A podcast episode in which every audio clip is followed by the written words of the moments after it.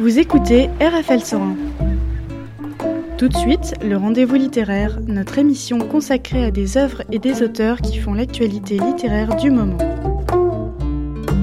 Une émission proposée en partenariat avec la librairie La Boîte à Livres.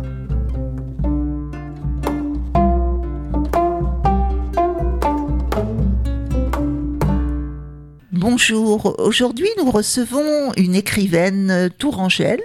Bonjour Aline. Bonjour Elisabeth Segar qui publie un nouveau livre. C'est le cinquième. Il a pour titre Allons médecins de la patrie aux éditions... éditions du Rocher. Je vais poser une question à nos auditeurs. Est-ce qu'ils savent le point commun entre la blouse verte de votre dentiste, un bouillon de cube, des neuroleptiques, un auto-injecteur d'insuline, le BCG et l'IRM.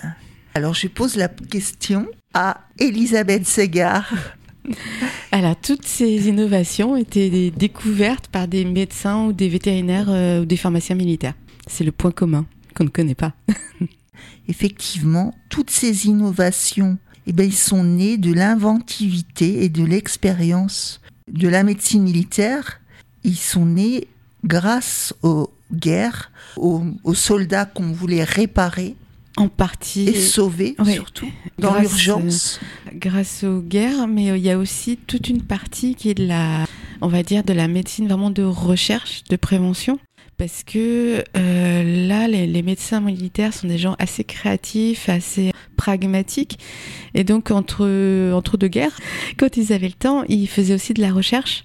Et souvent, ils faisaient un peu des pas de côté par rapport à, l'académie de médecine, qui était plus, euh, on va dire, plus carrée, plus lente. Eux, ils avaient l'habitude de travailler très vite. Par exemple, ça a été les médecins militaires qui, les premiers, ont voulu travailler avec Pasteur. Euh, Pasteur a été très mal vu par l'Académie de médecine parce qu'il n'était pas médecin, euh, il était juste biologiste. Donc euh, au début, ça a été assez difficile pour lui de faire connaître son travail. Et tout de suite, l'armée, par contre, a vu le potentiel et s'est dit, mais ce gars-là, il a quelque chose, il a une façon de travailler qui est différente, il a des idées qui sont différentes, ça peut nous être utile. Et donc tout de suite, ils ont créé un partenariat avec les instituts Pasteur pour envoyer les médecins militaires travailler en microbiologie, par exemple. Et alors, ça commence quand? Les invalides, tout le monde connaît les invalides, mais on ne sait pas euh, trop comment ça a commencé, parce que c'était au départ euh, un hôpital de, de, blessés. Voilà, pour les blessés militaires, pour les soldats blessés qui étaient bah, invalides, qui pouvaient plus euh, se battre. donc ça, ça a été créé par Louis XIV. Et quelques temps après, il a créé donc le service de santé des armées. Donc c'était la première institution qui regroupait vraiment le corps médical de façon très hiérarchique et, euh, et qui cadrait les choses et qui disait voilà les régiments auront des médecins, ils auront des pharmaciens, ils auront. Euh... Et ça, on est en quelle année alors? Alors là, on est en 1708. Donc c'est le début, excusez-moi, c'est le début de vos recherches.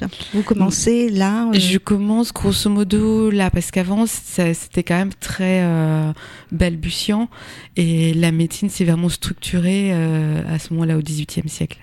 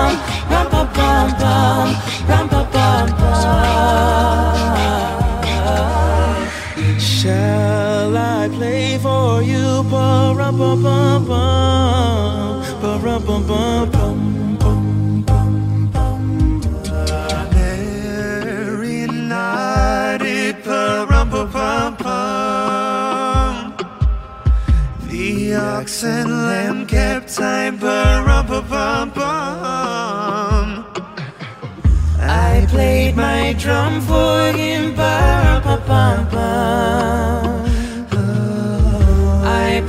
my best foot in Parampapam pam.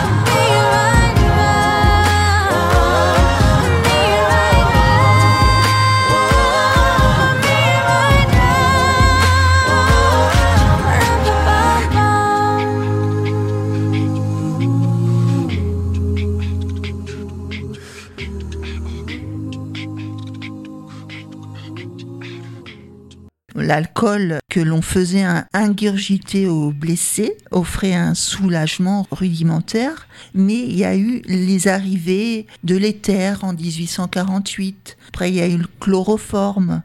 Donc ça, c'est les premières anesthésies euh, pour soulager les patients. Les chirurgiens et leur aide, parce que un blessé qui criait, c'était quand même euh, assez très très dur à supporter. Hein, les hurlements des, des- des blessés. À l'époque, c'était pas souffrir pour être beau, comme vous dites, mais pour guérir. Il y avait des, oui, il y avait des médecins qui considéraient que quand on souffrait, ça voulait dire que le corps réagissait bien. La douleur, c'était Voilà. le signe que le corps santé. fonctionne bien. Faut le faire quand même. On en est loin maintenant, heureusement. Maintenant, chiffrer la douleur entre 0 et 10. Bah, c'est pareil, c'était ça nous 12. donne. C'est parce que ça donne des indications et tout ce qui donne Mm. des indications, quelles qu'elles soient, de toute façon, elles sont importantes pour euh, évoluer. Et à l'époque, c'était euh, c'était comme ça qu'on savait euh, où était le problème. Voilà. Vous avez mal, c'est bien, dites-nous où, et puis déjà on va chercher. Dites-nous où et on coupe. Après, voilà, et on coupe. On parle aussi des blessures des gueules cassées hein, qui obligent les chirurgiens à modifier leurs certaines pratiques. Alors là, on apprend que l'anesthésie locale se perfectionne grâce à, à cette médecine. Et alors moi, ça m'a fait beaucoup penser au film de Pierre Lemaître. D'abord l'écrivain, hein, qui a eu le prix Goncourt en, en 2013, Au revoir là-haut, puis le film euh, qui a reçu un César en 2017 pour son adaptation. C'est un de vos films préférés? Alors, je l'ai pas vu. Par Au contre, revoir là-haut, vous n'avez pas Je vu l'ai Au pas vu. Vous êtes passé entre... je suis passée entre les mailles du filet. Par contre, j'ai vu La Chambre des officiers. Et j'ai lu oui, le livre La de Chambre des officiers. Marc Duguin. Mm. Alors lui, il, construit toujours des œuvres littéraires sur des romans qui mettent des personnages très variés. hein. La Chambre des officiers. Et c'est magnifique, c'est sur les gueules cassées. Et il y a un extrait d'ailleurs dans le, dans le livre, enfin en tête de chapitre, chaque fois j'ai mis un, un extrait d'un roman euh, pour aussi montrer que la, la guerre et la médecine est en- au cœur de nos vies. On se rend pas toujours compte, mais il y a énormément d'écrivains qui, l'ont- qui en ont parlé dans des romans, qui l'ont mis en scène dans des romans. Et euh, nous, au quotidien, on, voilà, on s'en rend pas toujours compte. Et ce livre, euh, La Chambre des officiers sur les gueules cassées, ça m'avait marqué parce que vraiment les, les hommes sont complètement défigurés. Ils doivent apprendre à vivre son, son visage ou avec un visage différent. Et, euh, ça, ça a été, enfin, c'était une tragédie, euh, c'était un choc. Euh, avant la guerre de 14, un homme qui se faisait arracher la mâchoire sur le champ de bataille, il mourait de, de gangrène, d'infection et voilà. Euh, après 1914, il mourait plus parce qu'on avait progressé, mais du coup, il vivait mais sans visage défiguré, en faisant horreur à tout le monde, même à sa femme, à ses enfants. Enfin, et c'était un espèce de supplice. C'était pire que d'être mort en fait. Donc euh, le travail des, des médecins là-dessus a été vraiment incroyable et ils sont vraiment euh, euh, acharnés pour euh, pour leur sauver la vie au sens euh, leur, leur vie euh, humaine en fait, pas pas juste la vie physique quoi. Et là, on va parler d'une docteure, Suzanne Noël. Donc Suzanne, elle, elle était docteur en médecine, spécialisée en chirurgie esthétique, et c'était une pionnière dans ce domaine.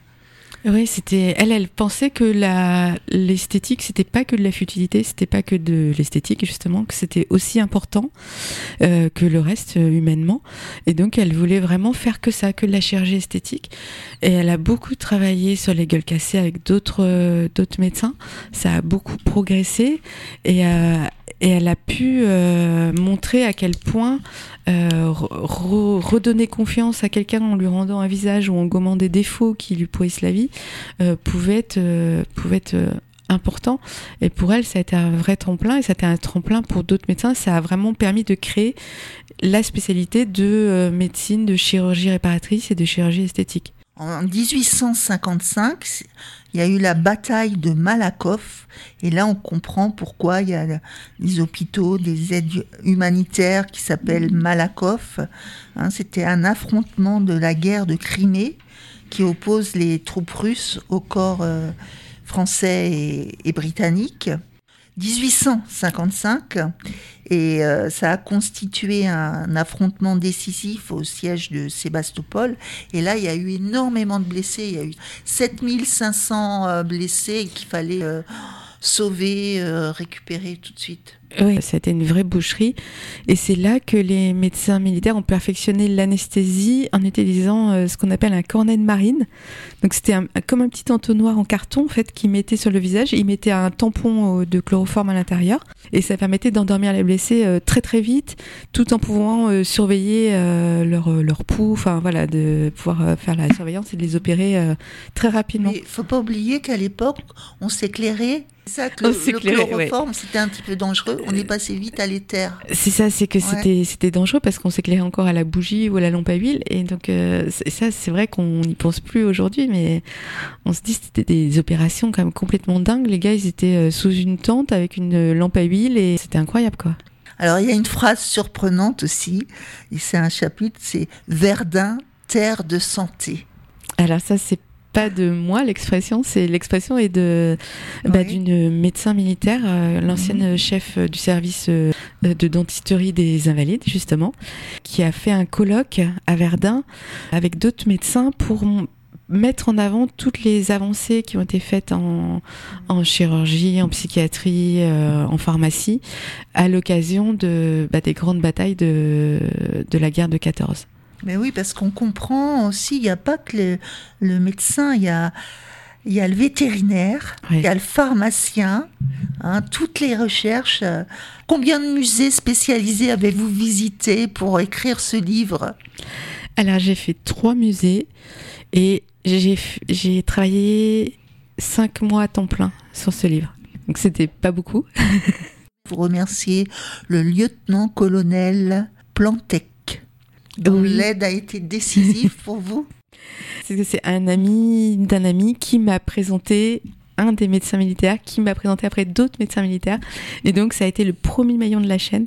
Et en fait c'est un livre qui a pu être écrit parce que euh, il y a eu voilà une trentaine de d'historiens et de médecins militaires qui ont été ok pour me répondre me parler de leur métier me parler chacun de leur euh, spécialité. Parce qu'il y a des choses quand même assez pointues dans ce livre. On parle de la médecine euh, par exemple la médecine hyperbare donc la médecine de plongée. C'est un sujet moi, auquel je connaissais absolument rien.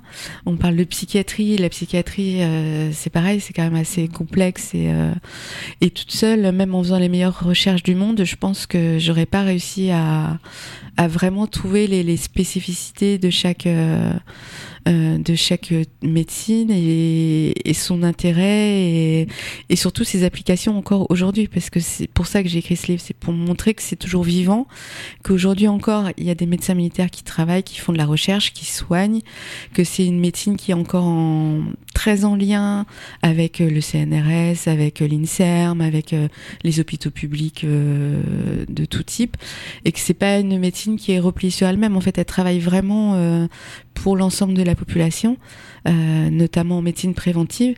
Et c'est aussi pour ça que j'ai choisi ce titre, médecin de la patrie, c'est parce qu'ils soignent pas que les militaires, ils soignent vraiment, ils pensent à la patrie au sens à tous leurs concitoyens. Et euh, Ben, soigner son prochain, c'est pas donné à tout le monde. non, c'est un beau métier. Vous, avez dû rencontrer des, des grands hommes. J'ai rencontré des gens euh, vraiment qui m'ont marqué ouais, humainement, enfin qui étaient vraiment simples et généreux. Nous, on avait rencontré Jean-Jacques Santini. Il Oui. disait un grand médecin, il doit être humble. C'est l'humilité qui, qui impressionne. Exactement, et c'est ce que m'a dit euh, bah, le médecin spécialiste de la plongée, le général euh, Christophe Penny. Il m'a dit on ne sait jamais en fait. On chaque cas est différent, chaque accident est différent, et on doit rester humble. La médecine n'est pas une science euh, exacte. Et puis aider les, les bien portants, c'est optimiser aussi le sommeil. Voilà, c'est optimiser le sommeil, c'est aussi optimiser la- l'alimentation. Ils ont fait aussi beaucoup de travaux sur l'alimentation, la nutrition. Euh, c'est notamment bah, des médecins militaires qui ont mis en place euh, tous les plans de nutrition en Afrique euh, dans les années 50, des régions du globe où il y avait des problèmes d'accès à certains aliments, que les gens euh, manquaient de tel type de vitamines, de tels nutriments. Et donc ils se sont dit, bon, faut trouver un moyen pour équilibrer les choses, que les gens puissent se nourrir correctement, soit les aider à planter euh, ce qu'il leur faut, des fruits, des légumes, des céréales qui permettront d'une meilleure alimentation, soit euh, amener une meilleure alimentation, Ou alors, euh, il y a un paragraphe aussi, manger du cheval. manger du Viande. cheval, oui, C'est viande de santé pour Exactement. c'est ça, c'était un vétérinaire militaire qui conseillait, enfin qui voulait que les gens puissent manger du cheval parce que c'était une bonne viande et qui était moins chère que, que les autres viandes, quoi.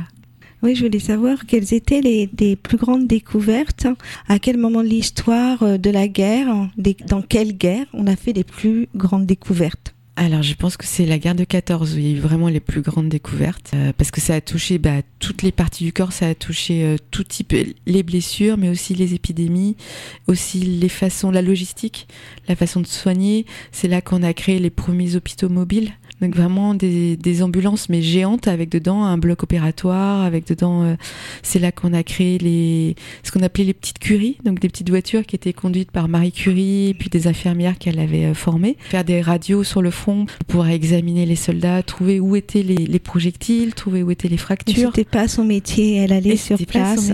Elle se déplaçait vraiment, c'était pas du tout son métier, elle n'était pas du tout militaire et euh, vraiment, il faut rendre hommage à ces, à ces, euh, à ces grandes dames justement. Et oui, c'est ça qui enfin, qui, elle, elle voulait soigner. Elle savait qu'elle avait, euh, elle avait un savoir justement avec la radiologie, et elle voulait en faire profiter euh, les autres. Et, euh, et donc ça, ça a été aussi une avancée énorme. C'est ça qui a, a permis après de faire toutes les campagnes euh, euh, aussi de prévention contre la tuberculose, en emmenant dans les dans les campagnes des des mini euh, camions de radiologie, et on pouvait euh, examiner les hommes, les enfants, voir l'état de leurs poumons notamment chez les mineurs, par exemple, dans le Nord. Donc je pense que la guerre de 14 a été vraiment, oui, Mm. terre de santé, entre guillemets, parce que c'est là où il y a eu le plus de d'avancées. Est-ce que la médecine militaire euh, euh, partage euh, avec le reste des, enfin, de la- de la- du métier, quoi, de- des médecins ou de la médecine en général, quoi Oui, ils font beaucoup de publications. Oui. Euh, ils retrouvent, enfin, ils participent à tous les tous les colloques. euh, il y a eu des, mé- il y a encore des médecins militaires, euh, par exemple à l'académie de médecine ou à l'académie de pharmacie. donc, ils sont vraiment en lien avec la médecine civile. C'est c'est vrai que le grand public le sait pas forcément, mais mais ils sont, ils travaillent vraiment main dans la main. Et puis eux, ils utilisent aussi bah, les techniques de la de la médecine Et civile. les médecins militaires à l'étranger aussi, puisque les guerres, elles sont pas, voilà, Euh, voilà. elles sont surtout, euh, voilà, euh, assez loin de chez nous ou pas très loin, mais en fait, il y en a, voilà, ils sont sur place. Et est-ce que justement, c'est facile de pouvoir travailler Est-ce que vous avez eu connaissance de ça, de travailler avec les médecines locales dans les pays en guerre? Alors, je crois que c'est assez facile parce qu'ils sont appelés en général, enfin, ils viennent en, en coopération. Oui. Donc, euh, par exemple, là, les, euh, après la catastrophe qu'il y a en- eu en Turquie, en Syrie, En ce moment, avec, Voilà. le, avec le tremblement de terre qui a par fait. euh, exemple, c'est voilà, c'est 7 000, la euh, 16 000. euh, là, on est à 16 000 morts. Oui, je sais plus, même plus, je crois. Oui, euh, oui. euh, une Oui. tragédie. On parlait plus de la Turquie, là, parce qu'ils étaient en élection Erdogan. Et d'un seul coup, Ah bah, là, la Turquie euh, revient Voilà. en force. Et la C'est- Syrie. Voilà. Et, Et et la là, euh, bah, c'est des médecins de, spécialisés en médecine de catastrophe qui vont sur place. Donc il y a des médecins militaires, des médecins de la brigade des sapeurs-pompiers de Paris ou de Marseille qui sont des corps euh, militaires en fait. Donc ils sont vraiment spécifiquement euh, formés à ça parce qu'ils ont, euh, ils ont les outils, ils ont euh, la logistique, ils ont aussi euh, des chiens qui sont formés. à- Donc là, on retrouve le rôle des, des vétérinaires. Ouais. Ils ont aussi des chiens qui sont vraiment euh, formés pour ça, pour aller chercher euh, les personnes dans les décombres. Et, euh, C'est- vraiment le sujet de votre livre. hein. La, la médecine militaire s'invite plus souvent qu'on ne Mm. le pense au chevet des civils. oui, c'est vraiment ça. C'est, je pensais pas à ce point-là, honnêtement, avant d'écrire le livre. euh, Ouais, Et Très, qu'est-ce qui, très intéressant. et, et qu'est-ce qui vous a amené justement à ce genre de sujet? Parce que vous êtes pas, vous êtes romancière. Oui, Vous avez écrit, euh, enfin voilà, des romans qui qui- Rien à vraiment, voir. euh, rien à voir. Et d'un seul coup, waouh, on se plonge dans un sujet. euh, mais où est-ce qu'est-ce qui s'est passé? Alors, ce qui s'est passé, c'est une rencontre, en fait. Voilà. Et je pense que, voilà, la- la- on avance dans la vie grâce aux rencontres. Et c'est une lectrice d'un de mes romans précédents. Qui s'appelle? Qui s'appelle Si fragile et si fort. C'était sur les Invalides, justement. Voilà, sur l'hôpital des Invalides. Oui. euh, qui a adoré le livre. Et elle, elle était éditrice euh, scientifique, enfin spécialisée dans les sujets scientifiques. Et du coup, elle m'a demandé, on a discuté, on a sympathisé. Et puis, au bout de quelques mois, elle me demande, mais ça vous dirait pas d'écrire sur un sujet euh, médical? Parce que j'aimerais bien travailler avec vous, je trouve que vous avez une jolie plume.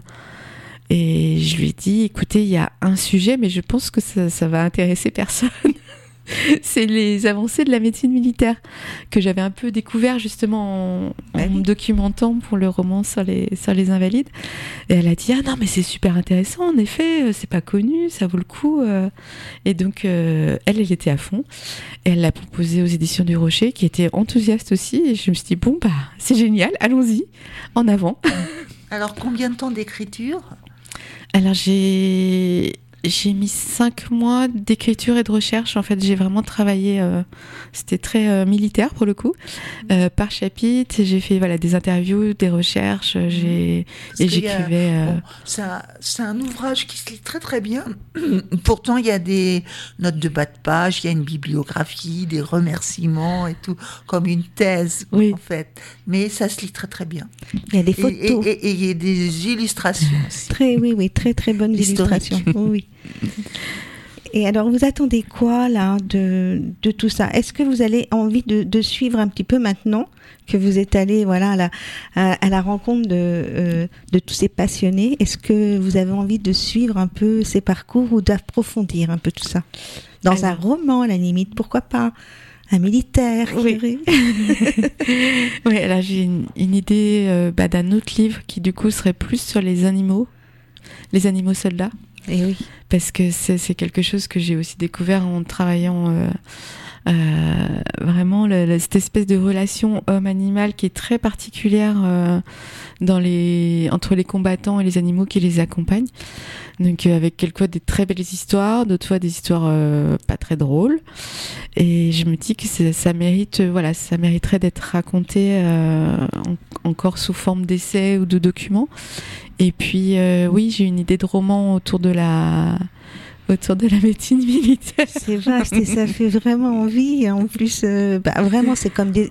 En fait, ce sont des aventuriers, en fait, tous ces gens-là aussi. Ouais, il y a ça. On, on le voit quand on voit les parcours. euh, Il y a déjà avant, alors maintenant les choses ont peut-être un peu changé, mais jusque dans les années 1950, souvent c'était des euh, des gens qui étaient issus de milieux modestes, qui pouvaient pas justement faire la faculté de médecine, et du coup ils s'engageaient, et ils devenaient médecins ou pharmaciens, ça leur permettait de d'être payés, nourris euh, pendant leurs études et de pouvoir faire leurs études. Donc euh, euh, ils avaient ce côté un peu, enfin, volontaire et euh, pas peur de mouiller la chemise. Et puis, il y a un médecin que j'ai interviewé qui m'a dit en Afrique, moi j'ai fait de la médecine vétérinaire, entre guillemets, c'est-à-dire que j'avais pas de moyens. Euh, il fallait soigner les gens. Et des gens, si on les soignait pas, ils mouraient. On n'avait pas de choix, il fallait y aller en fait. Donc c'est vraiment, il y a, y a un côté euh, très, euh, très volontaire, très passionné, très engagé, très, enfin, Dans l'urgence aussi. voilà. Et, Mm. et ce côté euh, solidarité, de, enfin de, Mm. voilà, il y a un être humain, je le soigne, qu'on oublie euh, quelquefois. euh, Aujourd'hui, on est même dans une médecine qui est euh, qui est devenue euh, très normée. Il y a un parcours de soins qu'il faut suivre. Il faut passer par la case A, la case B, la case C. euh, Mm. euh, Il y a des papiers dans tous les sens. Oui, ça va jusqu'aux prothèses, les, la rééducation, la kinésithérapie. La... voilà, il y a des choses qui sont mises en place qui, je pense, ne seraient pas mises en place forcément dans la médecine civile, qui est plus timorée entre guillemets, Mm. parce qu'elle a plus de temps en fait. Et plus on a le temps de réfléchir, et plus on Ben, on l'a Ouais. vu dans l'urgence avec les vaccins. hein, voilà, aussi, hein. moins on marche Ouais. vite. Mm. Et, euh, et tout ce qui est rééducation, en effet. Alors, il y avait aussi une volonté économique hein, de la part de l'État qui s'est dit bon, bah, Mm. on va pas se garder 10 millions de blessés euh, invalides. Enfin, il faut qu'on trouve un moyen Oui. qui devienne, Ah, euh, redevienne On avait un, fonctionnel. minis- un ministère des anciens combattants. C'est ça. Mais du coup, oui, ça a permis bah, la naissance de l'ergothérapie, de la kinésithérapie, euh, des choses qui n'existaient pas du tout avant. Quoi. Ça a développé énormément. Mm. Bien, écoutez, un grand merci. euh, Et ce roman, Allons médecins de la patrie, nous entraîne vraiment dans un voyage passionnant des champs de bataille aux hôpitaux. Alors, c'est pas un roman, mais je suis contente que ça se lise comme un roman, parce que c'est quand même une épopée, on peut le dire. Une belle épopée. Oui, parce qu'on a tellement envie d'avoir le prochain roman qu'on est lancé, voilà. Un grand merci, Elisabeth Segard, d'être venue Merci à vous. dans notre rendez-vous littéraire. À bientôt. Merci Elisabeth et on vous retrouve donc à la boîte à livres pour euh, oui, en dédicace le 18 le 18 février À 15h. à 15h. à 15h.